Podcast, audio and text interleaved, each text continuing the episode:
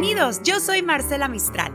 Les quiero presentar Hablando Francamente, este podcast de mi padre, Fausto Franco, que por más de 35 años se dedicara a ayudar a las personas a través de la terapia familiar, a través de sus programas radiofónicos y también de sus presentaciones en vivo y a todo color. Lamentablemente él ya no está con nosotros, sin embargo nos deja un gran legado y un gran homenaje que queremos extender para él hasta el cielo con toda esta información que nos ha permitido tener a través de los años y hoy la compartimos contigo. Motivador, instructor de desarrollo humano, pero sobre todo un excelente y gran ser humano. Con ustedes, Fausto Franco.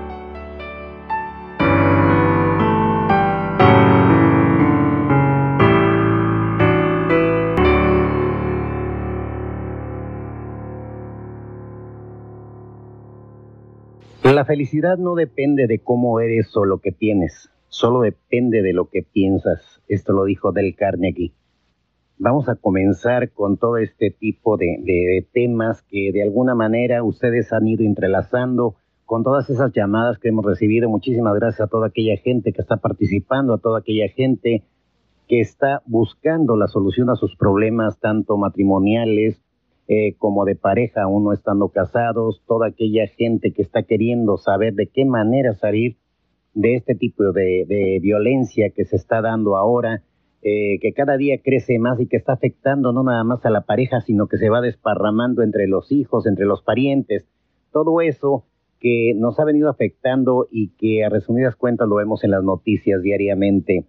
Eh, gracias a toda esa gente porque a través precisamente de ellos, que son los que de alguna manera nos retroalimentan, son los que nos dan la, al ir viendo sus cambios, al ir viendo cómo sus vidas van encontrando sentido, van encontrando un propósito para continuar viviendo, para continuar con su matrimonio, para, para aprender a ser felices y no tratar de buscar la, la felicidad en un pasado que ya se fue y que en ocasiones no se dan cuenta y lo están viviendo ahorita. Ahorita hay una felicidad este, en ellos que la pueden vivir y en ocasiones pues la andamos buscando por todos lados y no sabemos este ni qué es, ¿sí?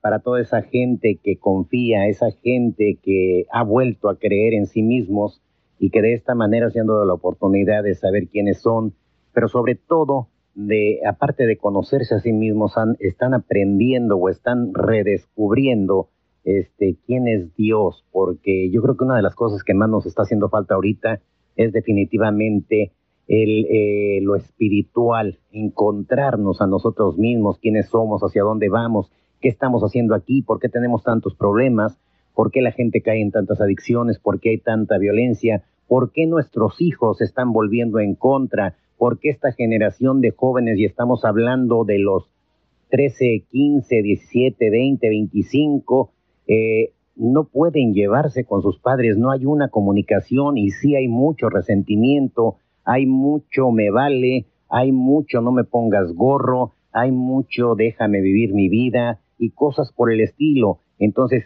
¿qué hay detrás de todo esto? Los padres se preguntan ahorita en este momento, ¿qué hice? ¿Qué fue lo que sucedió? ¿Por qué? Pues porque yo me dedico a trabajar, me dedico a darle lo mejor, me dedico a, aguantar de todo para que ellos puedan tener una buena casa, una buena educación, que traigan un buen carro, que se diviertan, pero no lo es todo, no lo es todo. Lo hemos comentado en muchísimas ocasiones y hoy vamos a tocar ese tema, ese tema donde algunos muchachos se están saliendo por el lado de las drogas, algunos muchachos se, les está valiendo y se están retirando de las escuelas y se están yendo, este, se sienten atraídos, identificados con pandillas, otros les está dando por usar lo más simple, lo más sencillo, lo más práctico, lo más vendible, que todo el mundo lo prohíbe, pero todo el mundo le saca provecho porque muchísima gente lo está vendiendo, las gentes que menos usted se pueda imaginar. Y estamos hablando del tiner, del resistol, estamos hablando de la cerveza, estamos hablando de infinidad de cosas que no, no tiene idea. Entonces, ¿por qué este tipo de muchachos están buscando la salida? ¿Por qué hay tantos jóvenes ahorita de 25, 30, 35? Que se están refugiando de su frustración, de sus fracasos personales eh, dentro de la droga, dentro del alcohol, ¿por qué está fracasando tanto matrimonio? Usted no se imagina el, eh, el número tan fuerte, estadísticamente hablando, de los divorcios que se están dando ahorita, mucho más que en el pasado. del 2000 para acá no tiene idea. Todo el mundo se quiere separar. Cada quien quiere agarrar por su lado. Ya la gente no tiene paciencia, no tiene tolerancia y están buscando hacer una vida independiente. Ah, bendito sea Dios que hay muchos matrimonios que, que han reaccionado. Muchos de ellos están buscando este, saber el por qué no ha funcionado su, su matrimonio, por qué no está funcionando de la manera que ellos desean. De esa manera maravillosa y conjunta, pues es que lo que estamos buscando todos al casarnos, ¿sí?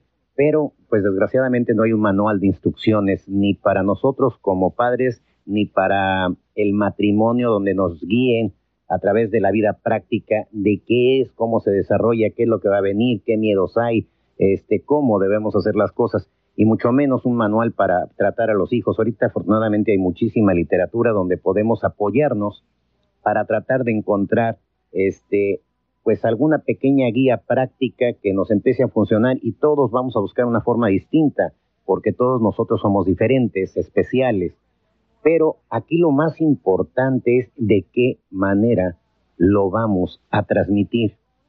Hay muchísimos padres de familia, no se imagina usted cuántos, que piensan que con el hecho de tener la información en la cabeza y transmitirla verbalmente, ya se les va a hacer caso. ¿Cuántos de ellos no hay por ahí que están batallando terriblemente con los hijos? Se la pasan gritando, se las pasan este, ordenándoles, o los castigan, o te quito el domingo, o no sales el sábado, o no sales a manejar, o ya no vas a la discoteca, o no vas a las maquinitas, y cosas por el estilo. Pero nunca nos ponemos a pensar el por qué los muchachos están funcionando de esta manera.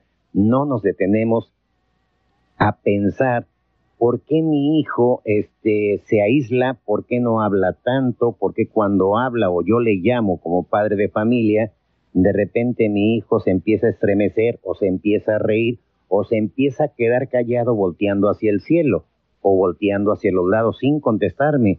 Y usted siente o piensa que el niño se está burlando y sin embargo no lo está haciendo, ¿sí? Y usted suelta el primer trancazo o la primera palabra hiriente donde siente que es la manera de defenderse. Si no me contestas, pues te voy a mandar a la fregada.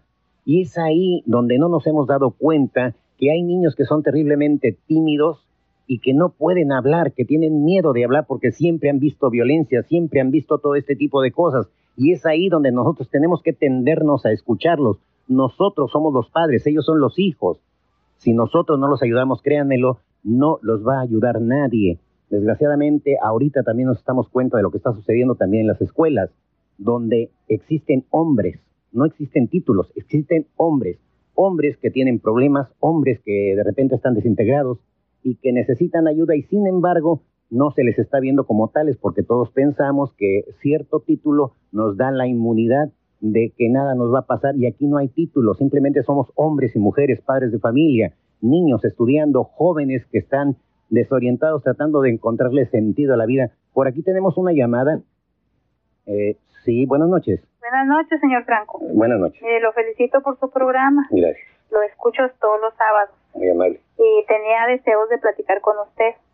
Mire, yo tengo un hijo, pues que tengo, tiene ahorita de más o menos un año que pues ya no, no quiso ir a la escuela, dejó la, el estudio y este lo veo muy, pues muy distraído y pues yo sí me mortifico mucho porque pues él no era así tan distraído. Entonces, pues yo platico con él, ¿verdad? Porque pues soy su madre y su amiga. Y le digo, hijo, ¿qué te pasa? ¿Qué te sucede? Platícame. Y pues él nada más me dice, ay madre, pues yo no sé qué haría si tú te me morieras. Este, de repente siento ganas de, de morirme. Y de repente siento ganas de irme lejos. Entonces ya le pregunto, por eso, hijo, pero ¿por qué? ¿Qué te pasa? ¿Qué te sucede? Dice, pues no, mamá, no sé. Dice, es que yo no, no, no, no tengo apoyo de mi padre. Entonces, señor Franco, mi, su, su padre, mire, mi hijo es mi sobrino, nomás que yo lo crié. Sí. Entonces, para mí, pues es mi hijo, ¿verdad? Lo crié desde que nació. Sí. Murió mi hermana y me lo, de, me lo dejó. Entonces, pues me mortifica mucho porque él no era así, él era muy, pues estaba muy apegado a sus estudios y, y muy buen niño, ¿verdad? ¿Cuántos años tiene él? Tiene 20 años. Ándele. Pero pues estaba muy, muy, pues apegado a sus estudios y de hecho anda en un ballet de, de, este, de... Sí. sí. Y, pues anda muy bien, nomás que yo le he notado, señor Franco, desde que lo dejó la novia, hace dos años. Okay. La muchacha se embarazó de otro y, y lo e, él la, dejó porque pues descubrió que no era el bebé de él. Sí, Y yo he notado que desde ese tiempo para acá, él anda muy distraído, bueno. llora en silencio, llega, me abraza y me dice, mami, y si se pone a llorar, entonces a mí sí me mortifica todo eso, ¿verdad? Muy bien. Mire, eh, si, si me da la oportunidad, ahorita le voy a dar respuesta a este tipo de situaciones. Sí. Y si gusta, por favor, por ahí apunte un teléfono que vamos a dar en un ratito más ya lo tengo. Ah, bueno. De hecho, mire, hablé con mi hijo la semana pasada y le dije que le iba a sacar una cita con usted. Muy amable. Entonces, yo sí quiero este, sacarle la cita. Créamelo, están sucediendo cosas increíblemente bellas y se lo digo con toda la honestidad del mundo como padre de familia y como profesional que soy. Sí. Estoy preocupado por, por la gente, ¿no? Eh, vaya, yo estoy consciente que no voy a salvar al mundo, pero dice por ahí una frase célebre que si salvas a uno, salvas el mundo porque el mundo comenzó con un solo ser humano. Sí. Entonces, eh, de alguna manera ahorita los jóvenes están comprendiendo si hay la gente adecuada que los oriente, que los escuche primero que todo en su terreno, no en nuestro terreno, donde ellos puedan realmente mm, expresar todo su dolor, su frustración, sus miedos y que alguien los ubique en su lugar para que ellos tomen la mejor decisión, pero bien guiados. No es mi decisión, no es su decisión, es la decisión de él en lo correcto, en lo equilibrado. Y créanmelo, de ahí para adelante él va a demostrar todas las capacidades que tiene, porque ahorita los jóvenes vienen súper inteligentes, traen muchos talentos, traen muchas ganas de vivir, de demostrar, pero se ven frustrados por cosas que no se imaginaban que existían. Por ejemplo, esto tiene que ser consecuencia de alguna de la relación que tuvo. Obviamente se siente frustrado porque se siente engañado o utilizado. Y así como esto hay muchísimas cosas más, pero tiene la gran oportunidad de cambiar si recibe la orientación adecuada. Sí. Y mire, señor Franco, también, pues su papá también es muy, este, pues muy agresivo. Pues para empezar, su papá es, fue un alcohólico. Ajá. Ahorita, pues no sé si ya, pues te, se compuso, ¿verdad? Pero como que eres una persona muy agresiva, este, le habla muy, pues con unas palabras muy ofensivas. Entonces él, él también le duele eso y me dice, mamá, ¿por qué mi papá me trata así? ¿Por qué mi papá no me pone atención? ¿Por qué no me dice, hijo, vente, vamos a platicar? Deseo que él me diga, quiero platicar contigo, pero nunca he tenido eso de mi padre. Y pues yo hablo con mi cuñado y le digo, ¿verdad? Pero pues no, mejor se enoja y me dice también a veces palabras ofensivas. Muy bien. Y pues trato ya mejor de yo no meterme nada en eso.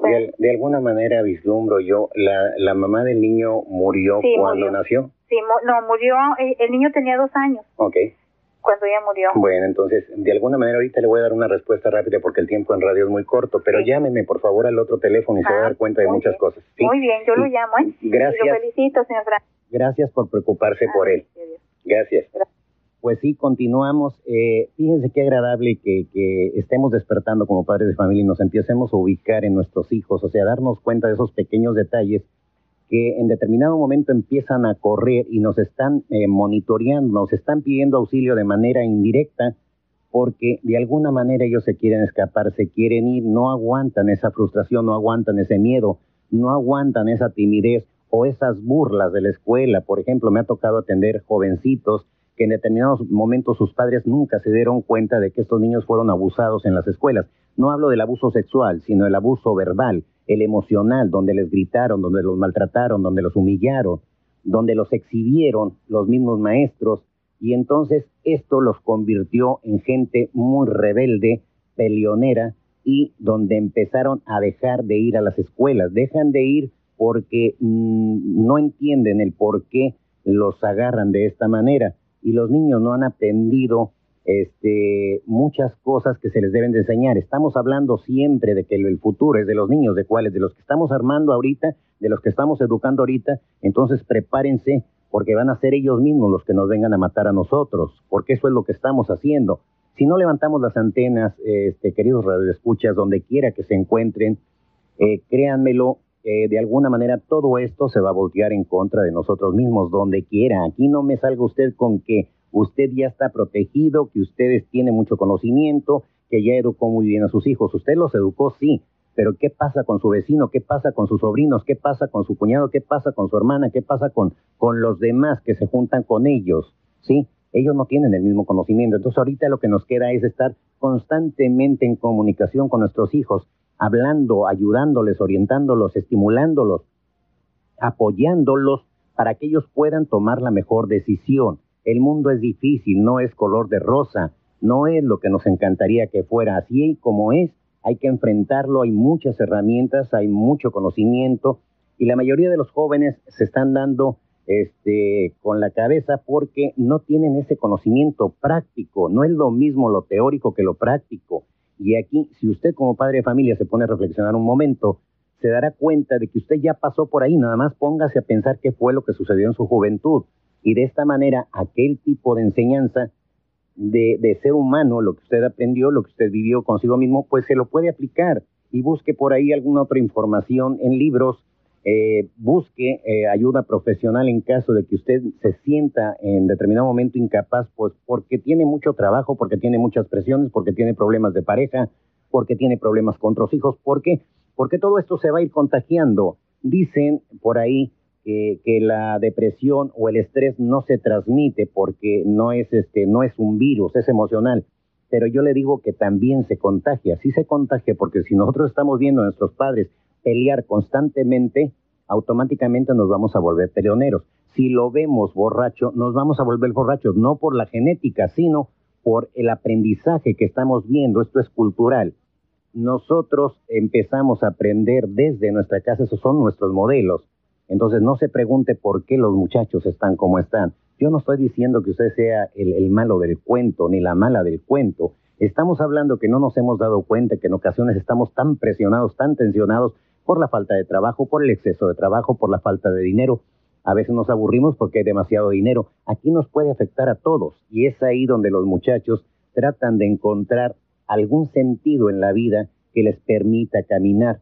Sí, quiero mandar un saludo muy, muy cordial por ahí a, gente muy, muy linda, este, que vaya, de alguna manera están teniendo ese valor para salir, para cambiar, para superarse, para recuperar.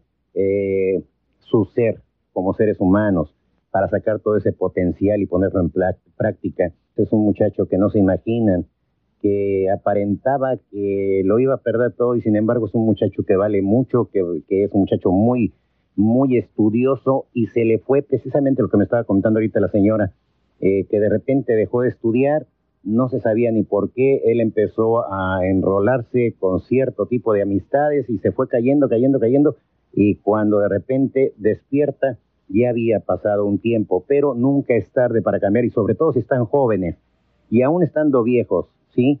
Siempre hay la oportunidad de cambiar.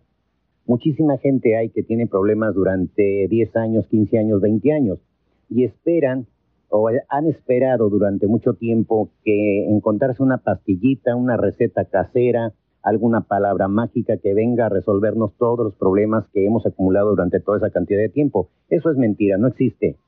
Sí existen los milagros, definitivamente. Los milagros existen y en ocasiones estos se dan en casos extremos, ¿sí? Eh, en un caso totalmente, ¿cómo le diré? Mm, desahuciado para mucha gente, es ahí donde entran los milagros, pero es algo donde la persona está completamente dispuesta a recibirlo donde esta persona cree sin ver, que eso es realmente la fe. La fe es creer sin ver, tener la certeza de que pueden suceder las cosas. Y mucha gente me habla y me comenta, pero si yo tengo fe, entonces, eh, vaya, la fe es, es, algo que viene de adentro del estómago, viene del corazón, viene de la mente, viene todo conjuntamente. Y es ahí donde los milagros se pueden realizar. Por aquí tenemos otra llamada. Sí, buenas noches. Buenas noches, señor Franco. Dígame. Este, yo le llamo para felicitarlo por su programa y también para felicitar a la señora que llamó ahorita. Este, yo quiero felicitarla porque eh, me, me da mucho gusto que haya personas como en el caso de ella, ¿verdad? Que crió este niño y que se estén preocupando por él directamente y con personas adecuadas preparadas como usted, señor. Gracias, señor. Sí, yo le llamaba la semana pasada también por un problema que tienen tenemos en la familia con un hijo de un sobrino. Sí. Este, y, yo por eso quiero felicitar a la señora porque digo, no hay como que la gente interesada tome el teléfono y tenga el valor de hablar. Entonces digo, ojalá que, que también en casa de mi hermana, mi sobrino estén escuchando y tengan el valor de hablar porque no hay como que la persona indicada, ¿verdad? Para que ella pueda dar todos los detalles. Eh, digo, qué mejor que ellos que conviven con la persona, ¿verdad? Así es. y es muy cierto de que debe de haber esa comunicación, porque por eso se nos van de las manos. Así es. Porque tiene que haber habido un momento en la vida de la persona, del joven o de la niña, en que fue oportuno que uno estuviera ahí y lo dejamos escapar. Desgraciadamente a veces, doña Lucía, este, vaya, aquí no eh, sabemos y usted lo ha escuchado, no es la idea buscar culpables, este, porque en todo caso todos seríamos culpables, ¿sí? Y, los jóvenes por aprender cosas, porque les decimos, no, no hagan lo que yo hago, haz lo que yo te digo. Y los niños no van a hacer lo que yo digo, van a hacer lo que me ven hacer. Lo que lo ven hacer, exactamente. Y si, si ellos me ven hacer pipí parado, bueno, el niño va a aprender a hacer. Si la niña me ve así, la niña lo va a querer hacer igual. Y no es así, por eso está la madre. Y hay que ser congruentes en todo. Obvio, obvio. Y entonces, de esta manera, eso es de lo que yo estoy hablando. Y a veces nosotros también eh, vaya, las presiones, la falta de preparación, el exceso de trabajo, las frustraciones, la, la violencia del pasado, eh, los engaños, las traiciones, el adulterio, todo tiene algo que ver. y de alguna manera cometimos errores, pero ahorita estamos en el momento de poderlos ayudar, de sacarlos adelante y de darles una oportunidad de vida. Yo le agradezco, doña Lucía, que me haya llamado y vamos a continuar eh, esperando que por ahí, bueno, nos llame y ya sabe que estamos dispuestos con su sobrino y esperamos lo mejor para ellos, ¿sí? Yo sigo hablando con ellos para que estén conscientes. Ok. Muy, amable. Que Dios le este, bendiga. Mucho gusto en saludar. Igualmente, gracias. Al contrario. Que Dios me los bendiga. Nos vemos la próxima semana.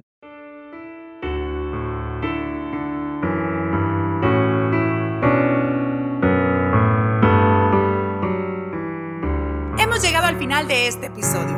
Homenaje póstumo al gran Fausto Franco. Hablando francamente. Recuerda suscribirte o seguirnos en todas las plataformas digitales donde escuchas este podcast. Además, cuando lo estés escuchando, puedes etiquetarnos en arroba musamistral en Instagram para compartirte y que este mensaje llegue a todo el mundo. Yo soy Marcela Mistral. Hasta la próxima.